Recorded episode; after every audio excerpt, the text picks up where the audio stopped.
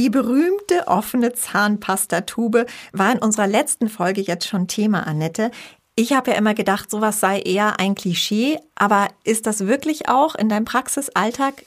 Sind solche Dinge Themen, dass die Anlass für Streit geben bei Paaren? Ja, solche Dinge sind Themen. Also die Zahnpastatube ist, glaube ich, schon ein Klischee auch. Mhm. Aber ich weiß aus meiner Praxis, dass man sich wirklich um um Sachen streitet, weil jemand was woanders hingeräumt hat, als es vorher war und das dann ein Ärgernis ist oder eine, ein Ausdruck von persönlicher Missachtung oder also es gibt einfach viel Unterstellungen, dass, dass mein Mann oder meine Frau diese Dinge macht, explizit um mich zu quälen. 15 Minuten fürs Glück. Der Podcast für ein leichteres Leben mit Annette Frankenberger und Antonia Fuchs. Tipps, die wirklich funktionieren. Willkommen zurück bei 15 Minuten fürs Glück. Wir schließen an die letzte Folge an, wo es auch schon um Streit in der Partnerschaft ging. Und wir haben dazu auch wieder eine Frage einer Hörerin. Und zwar hat Tatjana aus Freiburg, 32 Jahre alt, uns geschrieben, was kann man tun, wenn Paare unterschiedliche Vorstellungen von Ordnung und Sauberkeit haben. Jetzt hast du eingangs schon gesagt, die Zahnpastatube ist wohl so dieses überspitzt gesagt auf den Punkt gebracht, mhm. worum es in vielen Familien geht. Ja, das stimmt. Mhm. Es geht ganz oft um die einzig wahre Ordnung in der Spülmaschine. Da, da wird viel drum gestritten, mhm. dass dass man einfach, der eine räumt die Spülmaschine so ein, der andere räumt sie so ein, die andere räumt sie wieder aus und wieder neu ein oder umgekehrt. Also das ist zum Beispiel ein ganz gern genommenes, gern genommener Streitschauplatz, sage ich jetzt mal. Spülmaschine, mehr als die Zahnpastatube. Ja, viel mehr, mhm. viel mehr. Ich muss lachen, ja. weil jeder kennt es natürlich auch wahrscheinlich ja. aus der eigenen Familie. Ja, dass es also da wirklich eine einzig wahre Ordnung gibt und die ist einzuhalten. Und wenn nicht, dann gibt es darüber einen Konflikt. Und äh, erstmal, es ist ziemlich normal, dass wenn sich zwei treffen, das ist ja auch in Wohngemeinschaften so und später auch mit unseren größer werdenden Kindern, dass die Vorstellungen von was Ordnung und was Sauberkeit ist, auseinandergehen und mhm. dass auch die, wie ich das nenne, die Dreckschwelle unterschiedlich, unterschiedlich hoch oder niedrig ist. Und mhm. das es auch hier nicht die das richtige Maß gibt, sondern der erste, die erste Grundannahme ist wieder mal, wir sind verschieden. Mhm. Und die zweite Grundannahme ist, wir müssen hier gerade bei Ordnung und Sauberkeit zwischen lösbaren und unlösbaren Problemen unterscheiden. Also ich wollte gerade fragen, wenn man jetzt noch mal kurz auf die Spülmaschine zurückkommt, es gibt ja hunderte solcher Bereiche letztlich im Haus. Und was jetzt da dein konkreter Tipp wäre? Also muss ich jetzt mich an die Vorstellungen des anderen anpassen? Hoffentlich nicht die an die Vorstellungen von meinen Kindern? Oder gibt es etwas, wie wir uns da finden können? Vielleicht gehen wir mal in die, in die Partnerschaft. Mit Kindern ist wahrscheinlich nochmal ein eigenes mhm. Thema. Mhm. Aber wenn ich jetzt an die Partnerschaft denke, also du sagst, man muss unterscheiden, was für ein Problem wir da haben. Ja, das ist das Erste. Und das Zweite ist, ich muss mich tatsächlich von richtig und falsch verabschieden hier. Es gibt mhm. eben sehr unterschiedliche Formen, die Spülmaschine einzuräumen, wenn ich jetzt mal dabei bleibe, mhm. als Beispiel. Und es gibt eben auch unterschiedliche ähm, Levels von Unordnung oder Schmutz, die wir unterschiedlich gut aushalten. Und hier ist für ein Paar erstmal wichtig anzuerkennen, dass das verschieden ist. Wie schwierig ist es? Das ist ja wahrscheinlich was, was du den Paaren in der Therapie dann auch als erstes erklärst, so wie uns jetzt hier. Ist die Reaktion, ja, leuchtet ein oder ist es doch schwieriger? Was würdest du sagen? Das leuchtet schon ein und das mhm. ist auch für viele erstmal auch eine Erleichterung zu hören, es ist in Ordnung, unterschiedlich zu sein. Mhm. Aber mit Ordnung und Sauberkeit ist natürlich auch Wohlbefinden verbunden und Behaglichkeit, so möchte ich das mal nennen, um dieses schöne alte Wort zu verwenden. Mhm. Und hier geht es darum, rauszufinden, wer fühlt sich wann wie behaglich und wohl oder eben unbehaglich und unwohl und sagt, das passt mir jetzt nicht mehr. Das mal zu klären. Das mal zu klären. Mhm.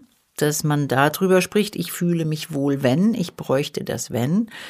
Und Zum Beispiel, ich fühle mich einfach wohl, wenn es abends dann nach der Arbeit, nach dem Abendessen ordentlich ist und wir dann in einem aufgeräumten Zimmer Fernsehen. Genau.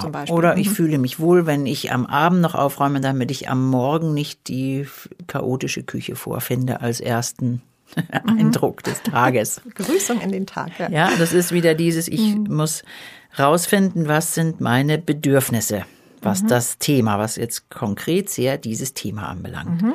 Ja, und dann, wenn ich das geklärt habe, ist es dann die nächste Empfehlung, man trifft sich irgendwo in der Mitte oder wer passt sich an wen mehr an oder soll der aufräumen, der es gerne ordentlich haben will? Äh, das, das eben nicht, sondern es geht darum, hier eine klare Absprache zu treffen. Und da geht es natürlich darum, die unterschiedlichen Befindlichkeiten erstmal anzuerkennen.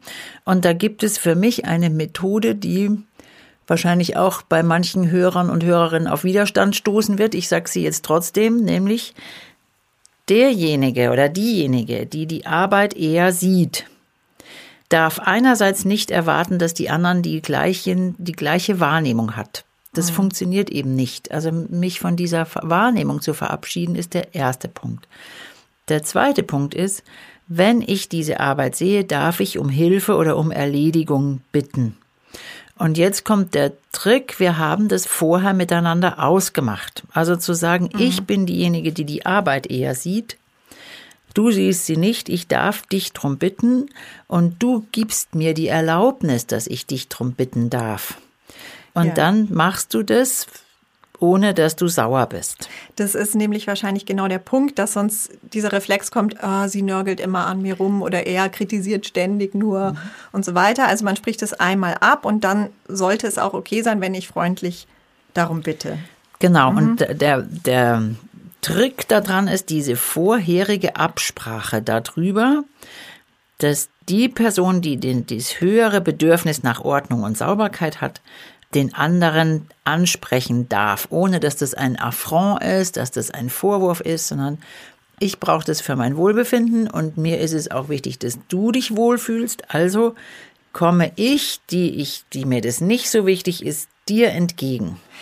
Damit diese Absprache aber jetzt nicht verpufft, sollte man sie wahrscheinlich nicht zwischen Tür und Angel, wenn gerade diese konkrete Situation da ist, treffen, sondern mal in einem ruhigen Gespräch. Oder? Ja, diese, diese Absprache, dass ich, dass derjenige, der, der die Arbeit eher sieht, um Hilfe und um Erledigung bitten und anfragen darf, das sollte man in aller Ruhe machen.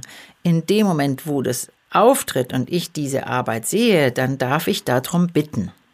Kannst mhm. du bitte? Und dann ist nach dieser Absprache die andere Person aufgefordert, das dann auch wirklich zu hören und zu sagen, okay, wir haben das ausgemacht miteinander, mache ich für dich oder mache ich jetzt. Mhm. Und dann, es soll hier nicht um, ich bin jetzt hier der Commander und du hast zu machen, was ich sage, sondern dafür ist diese Absprache vorher gut. Ja. Und das ist was, das ist mir ganz wichtig, das funktioniert auch mit Kindern. Das habe ich immer wieder erlebt, mhm. zum, zu meinen Heranwachsenden zu sagen, hey, ich habe verstanden, ihr seht die Arbeit nicht, habe ich kapiert.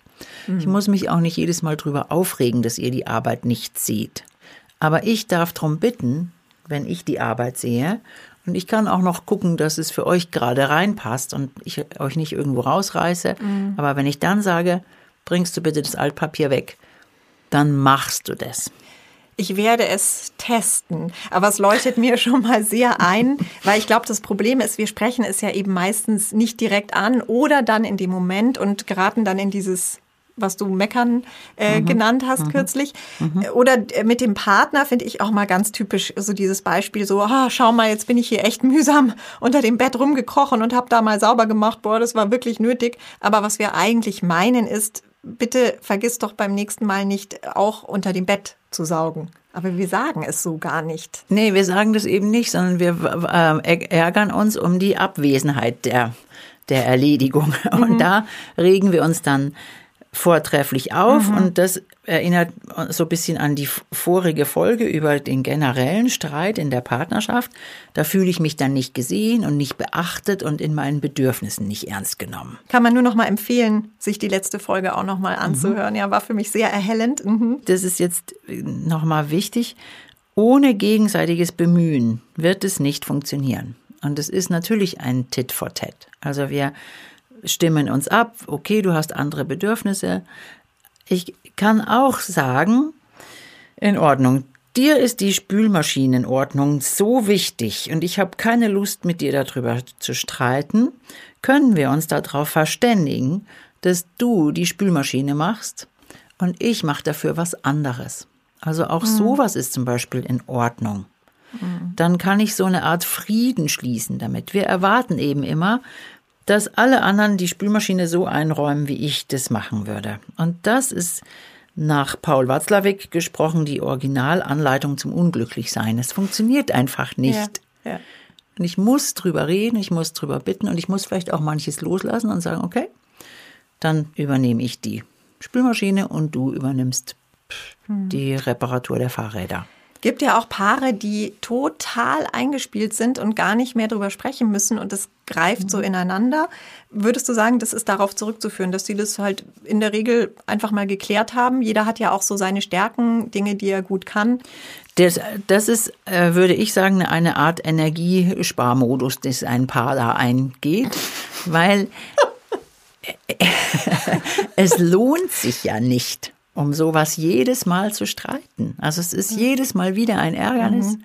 und das gehört dann in gewisser Weise zu den unlösbaren Problemen, wo ich aber entscheiden muss, kann ich damit leben oder kann ich damit nicht leben oder finden wir eben mhm. einen Kompromiss, wo wir beide sagen können, okay, so ist in Ordnung und darüber streiten wir nicht. Also Energiesparmodus im positiven Sinne, Im positiven dass die sich Sinn. damit abgefunden haben und das ja. eben sich eingependelt hat. Mhm. Wenn ich jetzt derjenige bin, der die Arbeit sieht und da doch wieder zum Beispiel immer wieder das Geschirr steht in der Spüle rum, gibt es, hast du einen Tipp, wie ich es schaffen kann, in dem Moment dann nicht wieder und wieder trotzdem genervt zu sein?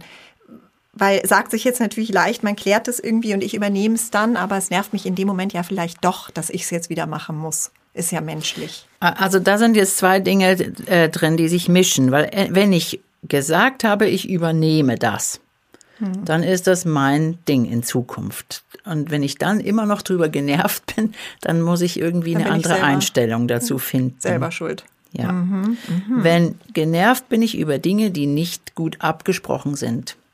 Oder mhm. über Dinge, die abgesprochen sind, aber nicht eingehalten werden. Mhm. Und da brauchen wir dann nochmal ein Thema von, wir haben das abgesprochen, es funktioniert nicht. Äh, können wir da nochmal hingucken, wie wir das schaffen? Das ist so dieser lösungsorientierte Ansatz, dass wir es funktionierend kriegen. Mhm. Und von der Energiebilanz oder von der Ärgerenergiebilanz ist es wirklich einfacher, um etwas zu bitten, als sich jedes Mal darüber aufzuregen, dass die Dinge nicht passiert sind und im Nachhinein sich zu ärgern und in einen Streit zu gehen. Aber weil wir das Ärgern und Meckern und Mosern so sehr gewöhnt sind und das so diese breite Autobahn ist, wie wir in der Magie der Freundlichkeit mal besprochen haben. In der Podcast-Folge. In der Podcast-Folge. Genau. Und uns das näher liegt, erscheint es uns energieaufwendiger, diesen positiven Weg zu wählen. Dabei ist es nur, nur in Anführungszeichen, eine andere Herangehensweise. Mhm. Ich verbrauche mehr Energie, wenn ich mich jedes Mal ärgere und mecker und moser und schimpfe und mich missachtet fühle, als in eine Lösung zu gehen. Mhm. Aus dem Kreis muss man mal rauskommen dann. Ja. Du hattest ja am Anfang gesagt, erlösbare von unlösbaren Problemen unterscheiden. Wir haben jetzt, glaube ich, schon hauptsächlich über die lösbaren gesprochen, wo wir einen Weg finden, dass wir es anders verteilen. Was wäre denn ein unlösbares Problem und wie geht man damit dann um? Also für mich ist es, es wird es unlösbar, wenn die Vorstellungen von Ordnung und Sauberkeit so eklatant auseinandergehen, dass sie mit nichts von dem, was wir hier besprochen haben, zu lösen sind.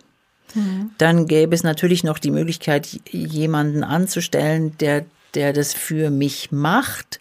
Das ist aber auch eine Frage, ob ich mir das leisten kann. Ja, Deswegen finde ich es einen schwierigen Tipp. Mhm, mh.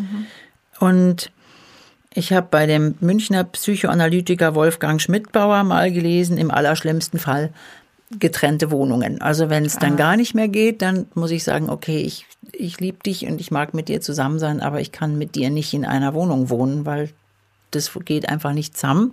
Und das ist auch kein äh, resignativer äh, Ansatz, sondern das ist unter Umständen auch eine Lösung. Hattest du den Fall mal in der Praxis? Ich hatte den Fall mal, Mhm. das war vor allen Dingen nach der, nach der Rente. Da Mhm. stellte sich dann heraus, also wir kommen hier nicht zusammen. Mhm. Und die haben sich dann, die konnten sich das leisten, das ist auch wieder zwei Wohnungen Mhm. genommen und haben sich verabredet und waren von da an das, wieder das glücklichste Paar. lieben einander und Ja, du kannst deine Unordnung haben und ich habe meine Ordnung und niemand muss sich über den anderen aufregen. ja gut, warum nicht auch unkonventionell, gell? Mhm. Hast du vielleicht abschließend für die Paare, die weiterhin zusammenleben wollen, noch irgendeinen Tipp, der das Ganze so ein bisschen leichter machen kann, überhaupt dieses damit umgehen, mit dieser Problematik, die ja anscheinend eine große ist in Beziehungen? Ja, der Tipp ist der, was wir, wie wir heute die Folge angefangen haben, dass wir einander Wohlwollen unterstellen und dass ich nicht davon ausgehe, der andere oder die andere möchte mich ärgern mit seinem Verhalten. Weil wenn sie das mal zu Ende denken, wenn der andere mich wirklich ärgern wollte, dann können wir uns auch trennen. Vielen Dank an dieser Stelle nochmal an Tatjana für die schöne Frage, die echt einen Nerv trifft. Und wir freuen uns auf nächste Woche. Schicken Sie uns gerne auch noch weitere Fragen an 15 Minuten at web.de. Danke, Annette. Danke, Toni. 15 Minuten fürs Glück.